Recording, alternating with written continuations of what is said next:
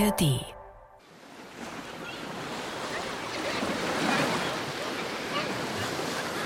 Ah, I think it was a perfect sailing day. It was nice to take your family out for a sail.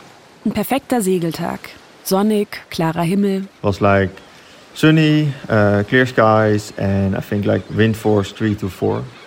Wen ihr da hört, das ist Jelmer. Jelmer van Beek. Um, ich bin ein Se Segler. Profisegler und Schiffskapitän. Aus den Niederlanden. Aber ein bisschen Deutsch spricht er. Ab und zu, wenn, wenn ich ein Bier äh, trinke mit meinen Freunden von, von Deutschland. Aber nicht, äh, ja, ich spreche das ein bisschen, nicht für dieses Interview. Jelmer ist 28, hat wuschelige blonde Haare und er sieht aus wie der Typ Mensch, der auch in der Bahn einen Windbreaker anlässt. Er erzählt uns von einem Tag im Sommer 2023. I think it's around 22nd of June. Das Meer ist ruhig. Just small waves. Was nice. Und Jelmer ist mit seiner Crew, elf Seglerinnen und Seglern, auf der Yacht Team Yayo. Ein schickes Sportschiff, 20 Meter lang, dunkle Segel. Sie sind gerade auf dem letzten Abschnitt eines Rennens, dem Ocean Race, das einmal um die halbe Welt geht. Das Ziel ist Genua in Italien. Und es läuft gut. Richtig gut. Oh, first it was a really good race. Um, especially because we are quite a young team, with me, me being the youngest skipper in the race. And we were in second place before we started the last leg. Sie sind eines der jüngsten Teams des ganzen Rennens und auf dem zweiten Platz. Close to the first place was really was super nice. An diesem Perfect Sailing Day also fährt Jelmer gerade in die Straße von Gibraltar rein. Diesem Punkt, an dem das Mittelmeer auf den Atlantik trifft, wo sich Marokko und Spanien fast berühren. And that can be a pretty special, interesting place because like it's, it's pretty narrow, so it's kind of that forces the wind into into funnels. Ein ziemlich herausfordernder Teil der Strecke, an dem es plötzlich eng wird und voll. Durch diese Meeresenge nämlich müssen alle. Riesige Containerschiffe, Thunfischflotten, die Megajachten von irgendwelchen Milliardären. Jelmer ist gerade unter Deck. I was uh, downstairs navigating on the computer. Da ruft ihn einer seiner Teammates nach oben. Irgendwas ist passiert. Jelmer läuft die Treppe hoch, aufs Deck, schaut aufs Meer und sieht etwas im Wasser.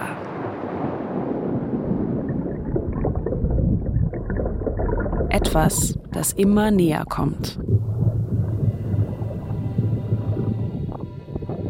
We saw three of them. Uh, they were together and they came straight at us. Es sind Orcas. Ein Jungtier und zwei Erwachsene. Und sie sind riesig. How, how big are the orcas? Uh, like if you see them, well, they are massive. Like it's it's impressive to see it. Sieben, acht Meter lange Tiere. Und sie schwimmen genau auf Jelmers Boot zu. Was dann passiert, das sieht man auf einem Video, das Jelmer auf YouTube hochgeladen hat. Er hatte nämlich eine GoPro dabei, die hat er ins Wasser gehalten. Die Orcas schwimmen so ums Boot herum. Tauchen auf und unter, blasen Luft aus ihren Blaslöchern. Dann schwimmt der eine auf das Ruder zu. Und es sieht so aus, als würde sich das Ruder ganz genau anschauen. Das riesige Tier scheint richtig neugierig. Schwimmt immer wieder am Ruder vorbei, ein bisschen vor und zurück. Legt sich auf die Seite, dann auf den Rücken. Die Crew oben versucht, den Wal zu vertreiben. Schlägt gegen die Reling, die Segel, macht richtig Lärm. Und dann Oh my God. rammt der Orca das Boot.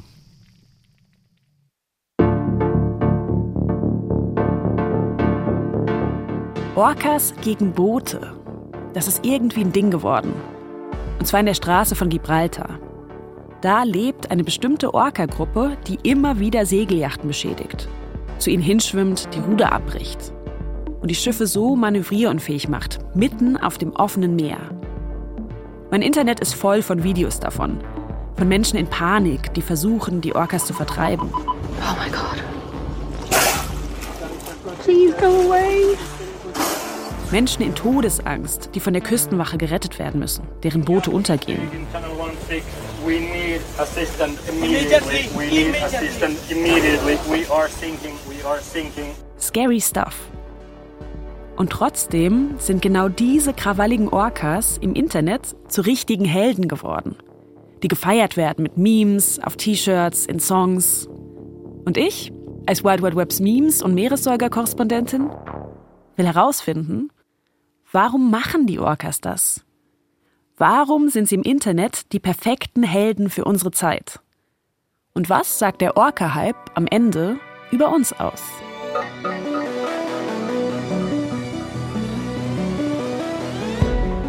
Das ist Wild Wild Web. Geschichten aus dem Internet und den Tiefen der Meere. André ist diese Woche unterwegs. Ich bin Janne Knödler.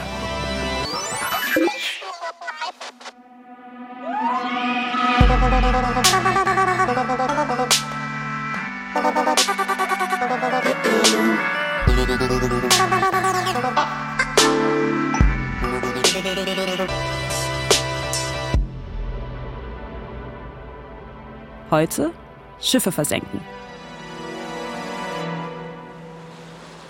Oh my God. Wenn der Wal das Boot rammt, dann wackelt alles. Jelmer und seine Crew halten sich an der Reling fest. Und das Steuerrad Like I've never seen spinning it so fast. dreht sich. Like when they hit the rudder, the wheel spins like um, yeah, super super fast. So it was not possible to hold on anymore, not safe at all. Die Orcas schwimmen ums Boot herum, bisschen weg und dann wieder gegen das Ruder. They're just waiting and then they go again and Während Jelmer und die Crew sich oben an der Reling festhalten. Jedes Mal, wenn die Orcas wieder näher kommen. it's the feeling also you, you can't do anything, yeah. Like some people say, yeah, just go on the engine, go fast, go away, but no, you can't because the orcas can swim up to like 40 kilometers an hour. Die Team Yayo, Jelmers schnittige 20-Meter-Yacht, sieht in diesem Setting richtig winzig aus. Weil links und rechts und oben und unten nur blau ist. In der Ferne sieht man die Umrisse der spanischen Küste, 15 Kilometer entfernt. Und unten geht es hunderte Meter in die Tiefe. So you're just there out at sea and yeah, kind of hoping for the best. Um, especially when they hit the rudders, you're just every time you kind of hope that the rudder won't break and that they would go away. You're just waiting and hoping that they go away. Warten und hoffen, dass das Boot hält. Und dann, so plötzlich wie es anfing, ist es vorbei. Die Orcas scheinen genug zu haben, tauchen noch einmal auf, wie um sich zu verabschieden. What were you feeling when they left? Oh yeah, relieved. Um, well, at that moment when they left, we were not sure about the rudders, so we checked them a little bit later, and yeah, they looked all right. Eins der Crewmitglieder hängt sich über die Reling raus und checkt die beiden Ruder. Und alles in Ordnung. Jelmer und seine Crew stehen noch einen Moment an Bord rum, halten Ausschau. Aber es bleibt ruhig. Und sie können das Rennen weiter segeln. Sie sind zwar jetzt nur noch auf dem vierten Platz, aber dafür ist das Boot heil. Für Jelmer geht das Ganze also gut aus. Nur ich, als er mir das so erzählt, ich bin in Gedanken noch auf dem Boot. Die Orcas, sagt er, sahen aus wie ein Team. Was glaubt er, wollten sie erreichen? So I don't know what it is, um, but I do know the orcas are super smart, and for sure they're, they they have a reason to do things like this. Sie sind schlau, sagt Jelmer. Die haben einen Grund. Und er ist sich sicher, Yeah, they definitely know what they are doing. die wissen genau, was sie tun. Mir kommt es ganz plausibel vor, dass sie schon einen Plan verfolgen bei dem, was sie tun. Und ich sage das nicht nur als Person, die halt viele Memes anschaut, sondern als jemand, die ganz fast Wal- und Delfinforscherin geworden wäre. Ich habe das früher in jedes Freundschaftsalbum geschrieben.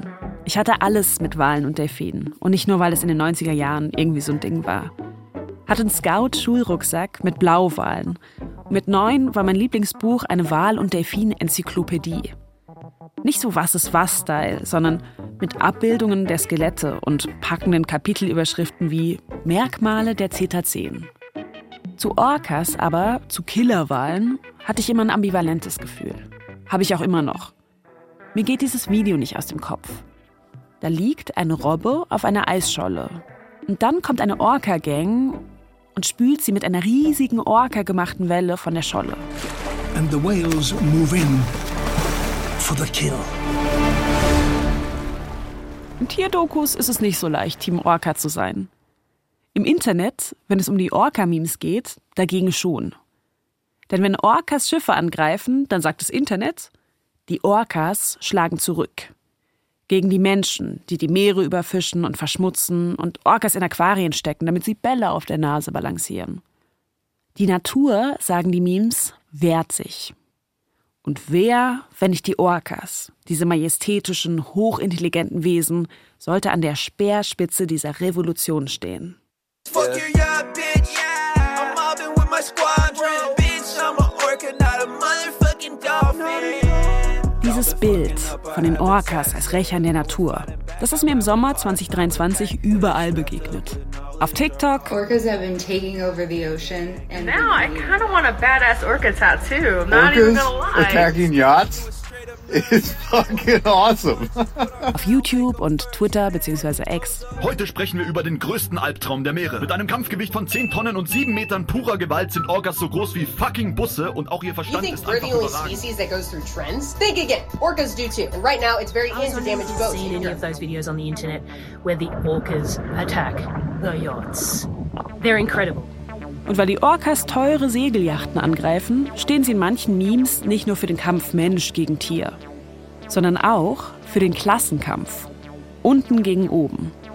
Sozialistische Meeressäuger quasi. Socialist orcas eat the rich. Solidarity with my orca comrades. tweeted, Dear orcas, Jeff Bezos currently in the Mediterranean. Huge yacht, can't miss it. There were plenty of fish in the sea, but I'm looking for an orca. You understand? A socialist. Who would have thought that comrade orcas are gonna be the start of the revolution? Es gibt Merch mit einem Hammer und einer Sichel, aber die Sichel ist ein Orca, der majestätisch aus dem Wasser springt. Ein Bild von Jeff Bezos Yacht, ein Kommentar darunter, ein Orca.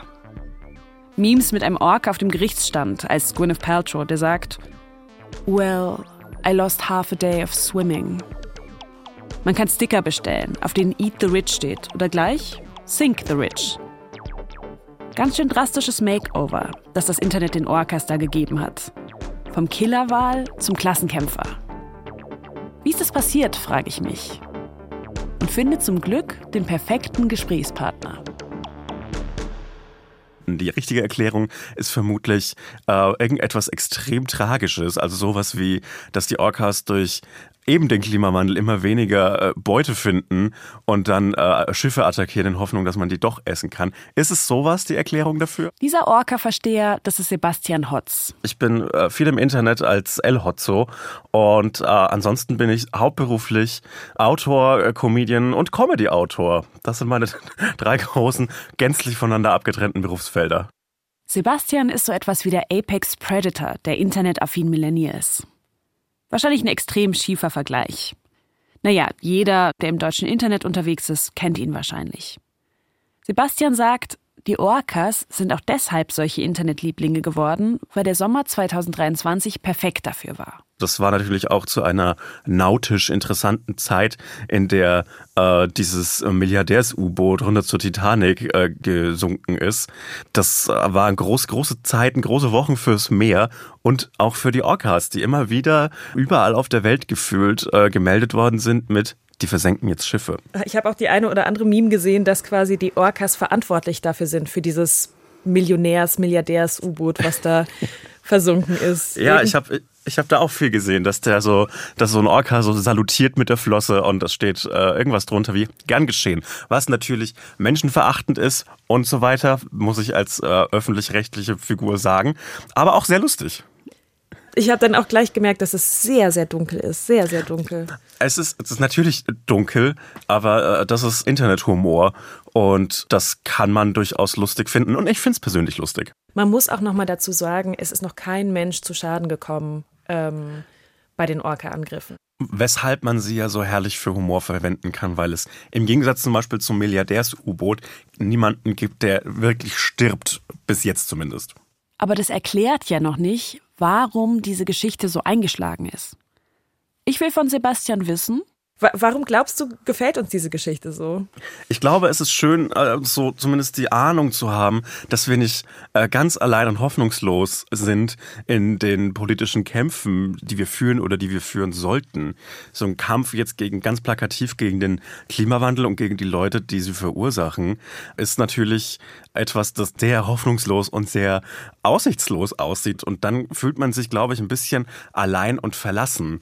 Und äh, dann gibt es dann so diese sowieso schon ein bisschen göttlich außerirdische Macht der Orcas, äh, die sich dann irgendwie unverhoffterweise auf deine beziehungsweise auch ihre Seite stellt und Schiffe versenkt. Das lieb ich. Das ist wie, äh, wie in, in Herr der Ringe auch dann, wo irgendwie am Ende diese, diese riesen Adler reingeflogen kommen. Und ja. man denkt, alles ist verloren und dann kommt einfach, kommen die Adler.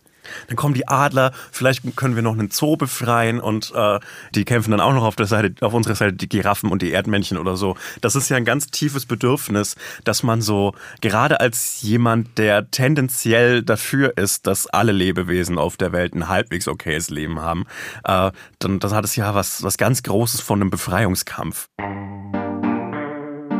Ein schöner Gedanke. Die meisten von uns leben heute so abgekapselt von der Natur, so weit weg von dieser Magie der Meere, des Dschungels, der Tier- und Pflanzenwelt. Mein intensivster Tierkontakt in letzter Zeit war diese einbeinige Taube bei den Tramgleisen. Ach, und das Eichhörnchen, das sich neuerdings auf meinen Balkon Walnüsse abholt.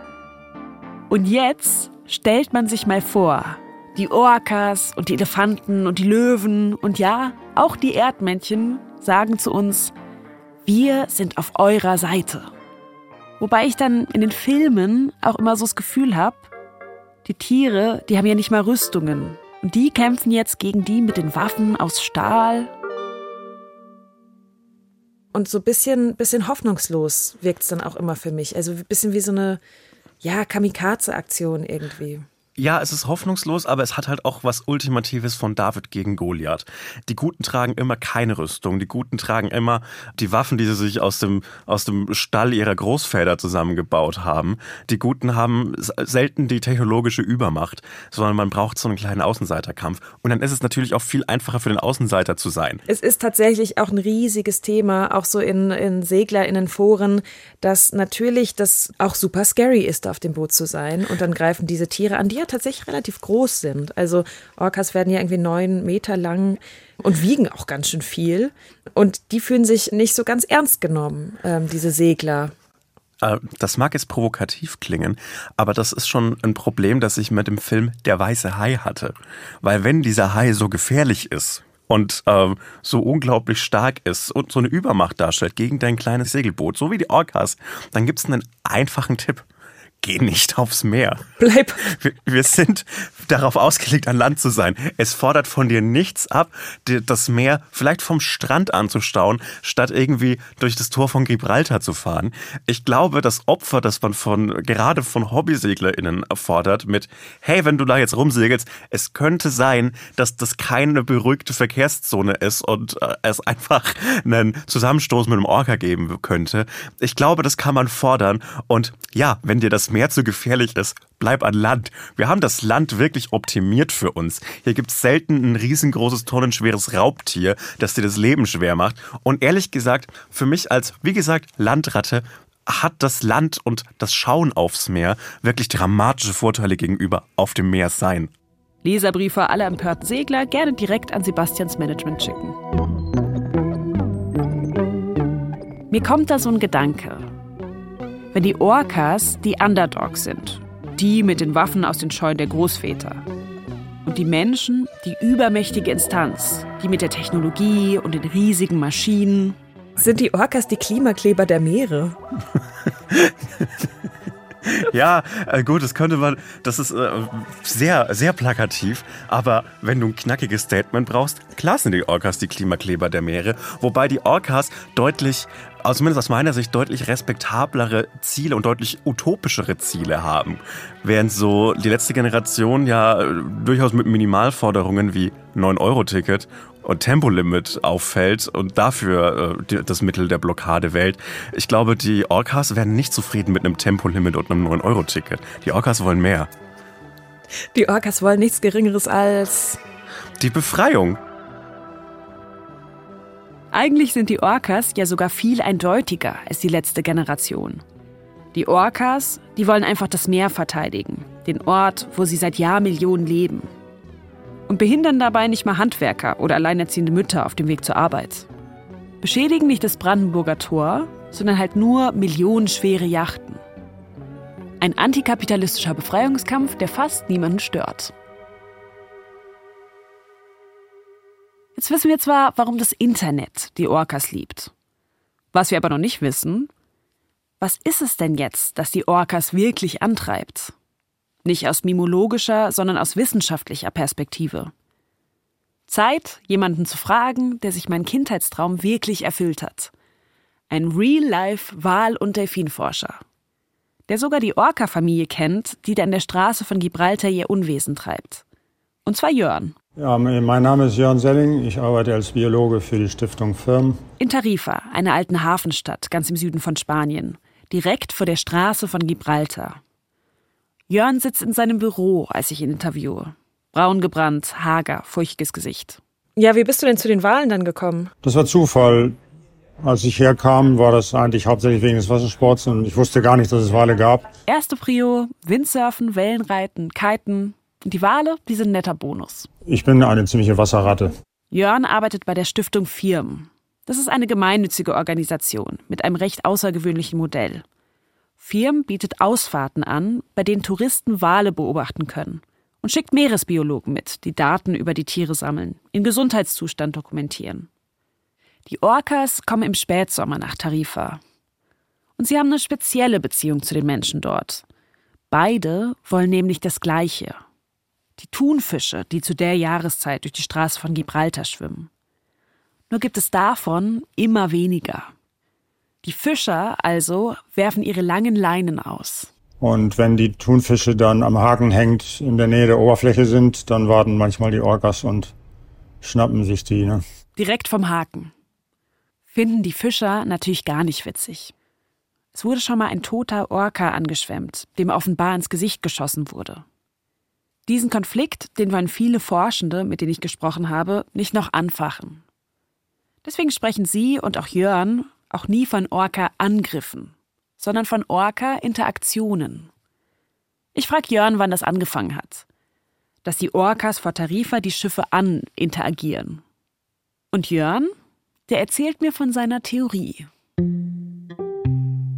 Angefangen hat das nämlich alles im Sommer 2020 mit drei Orca-Frauen. White Gladys, Grey Gladys und Black Gladys. Ich habe sie die drei Musketiere genannt immer, weil sie immer zusammen waren. White Gladys ist die älteste von ihnen, selbst schon Mutter. Und wohl die Anführerin der drei. Fun Fact: Bei Orcas sind die Frauen die Chefs. Der Sommer 2020, der war eine besondere Zeit. Das ist ja passiert am Ende des Lockdowns. Der war ja ziemlich strikt hier in Spanien. Monatelang waren alle Häfen zu. Keine Sportboote auf dem Wasser, keine Jetskis, sogar weniger Containerschiffe. Die großen Pötte hier längs. Und für White Gladys und ihre zwei Musketierfreundinnen war da himmlische Ruhe. Zwei Monate lang. Eine Ruhe, die sie noch nie so erlebt hatten in ihrem Leben. Ruhe, das muss man wissen, ist extrem wichtig für Orcas. Wie andere Wale kommunizieren sie nämlich viel über Schall, über Klickgeräusche und Pfeiftöne. Können Sie das Geräusch mal machen? Nee, das kriege ich nicht zusammen. Ähm. Zum Glück gibt's ja YouTube.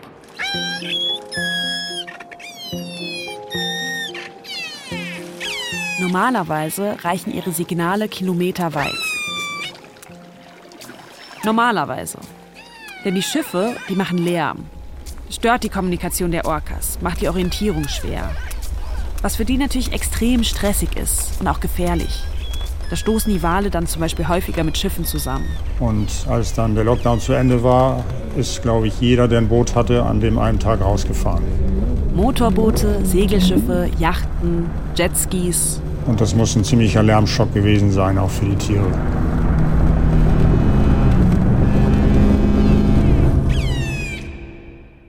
Purer Stress. Und Gladys und ihre Girlgang schauen sich die Boote mal genauer an. Fangen an mit dem, was Jörn interagieren nennt. Sich mal den Kopf kratzen, das Ruder untersuchen, sich gegen so ein Boot stemmen. Oder mal mit sieben Tonnen Orca-Gewicht voll reinrammen. Klingt alles logisch und zeigt mal wieder, wie schlau die Orcas sind und wie wenig Lust sie auf die lauten, Fische stehlenden Menschen haben. Nur als ich Jörn frage, ob sich die Wissenschaftscommunity da einig ist, dass der Lärmschock der Grund für die Orca-Interaktion ist, da wird es ganz schnell wieder ganz nüchtern. Gibt es denn da Konsens unter den äh, WissenschaftlerInnen, warum die Orcas das machen? Nein, nicht wirklich. Hm. Wir wissen das ja nicht. Hm? Man kann spekulieren, bis der Arzt kommt. Ne? Also auf der Basis von dem, was wir über Orcas wissen, können wir alle möglichen Theorien aufstellen. Jörns Lärmschock-Theorie ist eben genau das. Eine Theorie. Von vielen. Wenn man mal anfängt zu recherchieren, dann scheint jeder Meeresbiologe, jede Forscherin eine eigene zu haben.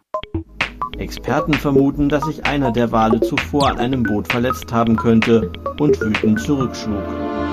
There was a theory as to why they're doing it. It was all about revenge. Researchers wonder whether this could be revenge or playful behavior. My personal opinion is uh, people do revenge, uh, animals don't do revenge. Etwas ist passiert. Sie haben untereinander darüber kommuniziert und jetzt gehen sie intensiv gegen die Segelboote vor.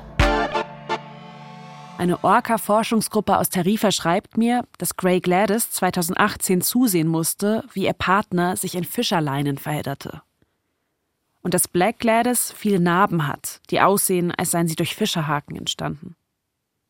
Die drei Gladyses hätten also allerlei Gründe, hier und da mal ein Boot zu versenken. Nur ganz sicher kann man sich eben nicht sein, sagt Jörn. Aber bei einer Sache sind sich die Wissenschaftler wohl einig. Was wir höchstens sagen können, ist vielleicht etwas dazu, warum die anderen dann angefangen haben. Warum aus den Aktivitäten der Girl Gang um White Gladys inzwischen ein viel größeres Phänomen geworden ist. Immer mehr Orcas interagieren nämlich inzwischen mit Booten. Choose your fighter! 2020 kamen noch neun weitere dazu. 2021 noch fünf neue, unter anderem White Gladys' Kalb. Heute sind wir bei mindestens 15 Orcas aus drei Generationen. Jörn sagt, es sieht so aus, als würden die Älteren den Jüngeren zeigen, wie man Schiffe versenkt. In einer Art Spiel. Das Spiel gleicht so ein bisschen dem Spiel zwischen Anführungsstrichen, was äh, Eltern ihren Kälbern beibringen. Ein ganz lustiges Spiel nämlich, das die Orca-Babys von klein auf lernen. Wie man große, also riesige Wale angreift und tötet. Wir sparen euch jetzt mal die Spielbeschreibung. Unabhängig davon, warum White Gladys und ihre Girls angefangen haben, inzwischen scheint es vor allem um Spaß zu gehen. Die Interaktionen sind so eine Art Sport geworden für die Orcas. Gut für Körper und Geist. Wir Menschen erfinden ja auch ständig neue Spiele oder neue Sportarten. Warum sollten Tiere das nicht auch mal tun? Es muss nicht immer alles einen Sinn haben, denn man geht immer davon aus, dass Tiere nur etwas machen, wenn es wirklich einen Sinn für Überleben hat. Aber Tiere spielen auch manchmal einfach nur. Orcas, komplex und mysteriös wie sie sind, entwickeln so etwas wie Trends. Wie die Phase 1987, in der eine Orca-Dame im Pazifik angefangen hat, einen toten Lachs auf dem Kopf zu tragen. Wie ein Hut. Und dann ihre ganze Gruppe auch damit angefangen hat. Und alle Lachshüte getragen haben. Ich habe viel gelernt in dem Gespräch mit Jörn. Irgendwie bin ich trotzdem ein bisschen enttäuscht. Diese Geschichte hatte mir nämlich sehr gut getan von der Natur, die zurückschlägt.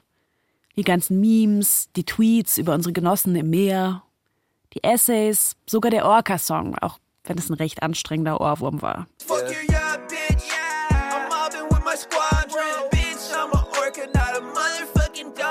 War das alles der Sound von Hoffnung, dass sich die Natur eben endlich mal wehrt gegen den Menschen, der so alles kaputt macht. Und dann kommt raus, dass Orcas Segelyachten attackieren, das ist ungefähr so politisch wie Lachshüte. Heißt das, die ganze Geschichte von den revolutionären Orcas, die bedeutet eigentlich einfach gar nichts? Wenn Jörn und die anderen Forschenden recht behalten, Wäre das nicht eine riesige Enttäuschung? Nee, es wäre keine Enttäuschung, weil den Witz kann man ja trotzdem noch darüber machen. Und es wäre halt die Entzauberung der Welt durch die kalte Hand der Wissenschaften mal wieder, die uns schon die Magie, die Geister und die Drachen genommen hat. Und jetzt nimmt sie uns auch noch die politisch agierenden Orcas. Typisch wissenschaftlich mal wieder.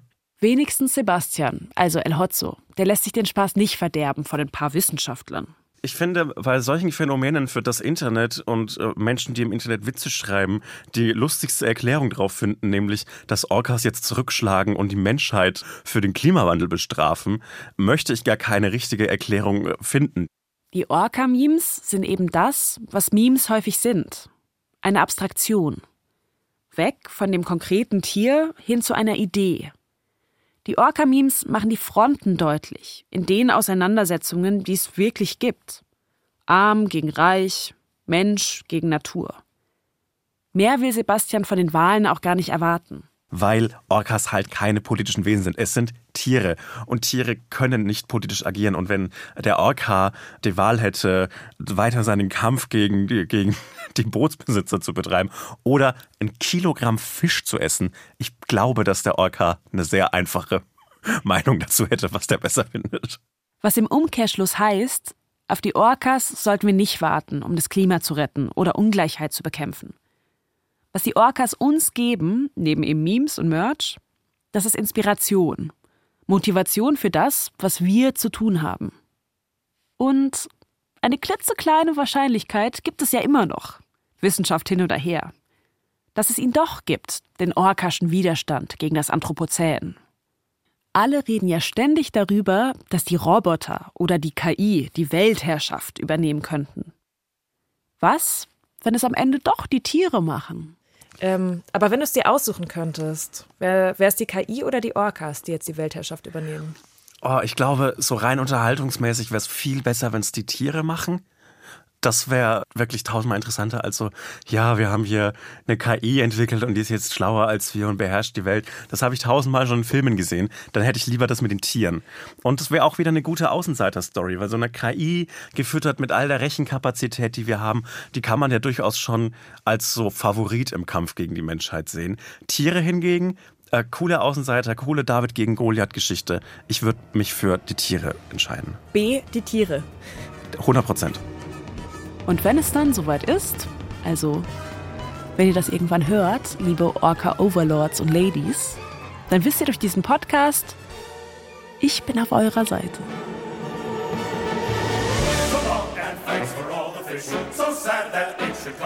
Das war Schiffe versenken. Eine Geschichte aus dem Internet von Wild Wild Web. Ich bin Janne Knödler. Wenn euch diese Folge gefallen hat, dann empfehlt uns gerne euren Freundinnen und Freunden. Gebt uns ein paar Sterne und klickt auf Abonnieren. Dann verpasst ihr keine Folge mehr. Und schreibt uns, wenn ihr Feedback habt oder ein Thema, über das ihr unbedingt mehr wissen wollt. Ihr erreicht uns unter wildwildweb.br.de. Wir versuchen, jede Mail zu beantworten. Redaktion Lea Utz und Till Ottlitz. Ton und Technik Ruth Ostermann. Cover und Grafik Hanna Wiesner, Fabian Friedrich und Simon Heimbuchner.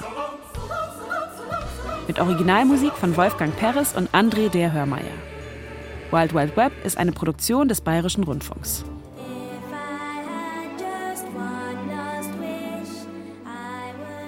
Hast du schon mal, hast du schon mal Wale gesehen eigentlich? Also äh, in, in, Natur natürlich nicht, weil wo? Ansonsten habe ich natürlich äh, Wale und äh, andere Meeressäuger im äh, Delfinarium des Nürnberger Zoos gesehen. Und wenn man so als Sechsjähriger schon checkt, diese Tiere haben gerade keine gute Zeit, dann ist es wirklich keine gute Zeit für die Tiere. Also nur in Gefangenschaft und gequält. Ich war einmal in SeaWorld in Florida mhm. und ich schäme mich auch irgendwie dafür dass ich das, äh, besonders nachdem ich Blackfish gesehen habe, diese Doku ja. über die Orcas und seitdem bin ich irgendwie so ein bisschen, ja, tut mir ja. leid irgendwie, dass ich das gemacht habe. Es tut mir einfach leid für die Wale, aber ich würde mich gerne nochmal bei denen entschuldigen. nochmal zurück ans Becken gehen und so sagen, hey, sorry, sorry, dass ich hier 45 Dollar gezahlt habe, um dir, dir zuzusehen. Ja.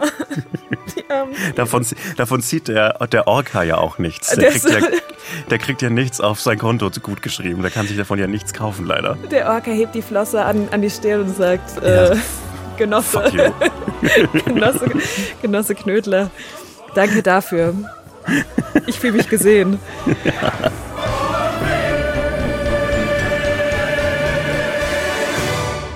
Und das war sie schon. Die letzte Folge der dritten Staffel Wild Wild Web. So schön, dass ihr dabei wart. Hat richtig Spaß gemacht, mal wieder mit euch abzutauchen in die weirdesten, spannendsten, skurrilsten Ecken des Internets. Wenn ihr noch Gedanken, Fragen, Wünsche oder Themenvorschläge habt, schreibt uns. Unsere E-Mail-Adresse ist wildwildweb.br.de. Wir freuen uns immer von euch zu hören. Und versuchen, jede Mail zu beantworten. Und es geht weiter. Wir arbeiten gerade schon an der nächsten Staffel. Mitte 2024 ist es soweit. Und sie wird genau hier erscheinen, in diesem Feed. Also, Abonnieren, dann verpasst ihr nichts. Wir hören uns. Und ganz zum Schluss, wie immer, noch eine Empfehlung für euch. HDGDL, der Podcast über die Nullerjahre. Die Hosts Jasmin Pollard und Christian Alt sind beide Millennials, also in den späten 90ern und frühen Nullerjahren aufgewachsen. Im Podcast reisen die zurück in diese Zeit und nehmen sich in jeder Folge ein Phänomen aus ihrer Vergangenheit vor.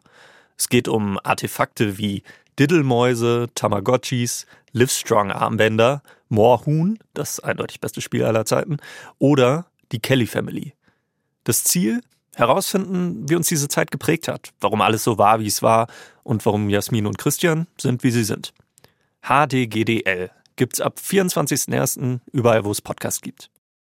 Und noch ein Tipp. Da geht's nicht in die Vergangenheit, sondern in die Zukunft. In in fünf Tagen Mord versuchen Comedian Janina Rook und Journalist Christian Schiffer in nur fünf Tagen ein Krimi-Hörspiel zu schreiben. Und zwar nicht allein, sondern mit Hilfe von künstlicher Intelligenz. Ob sie das schaffen und wie ein echter KI-Krimi klingt, hört ihr ab dem 30. Januar in der ARD Audiothek. Den Trailer hänge ich euch jetzt schon hier ran. Hallo liebe Krimi-Freundinnen, ich bin Janina. Und ich bin Christian. Zusammen haben wir uns einer ziemlich verrückten Challenge gestellt.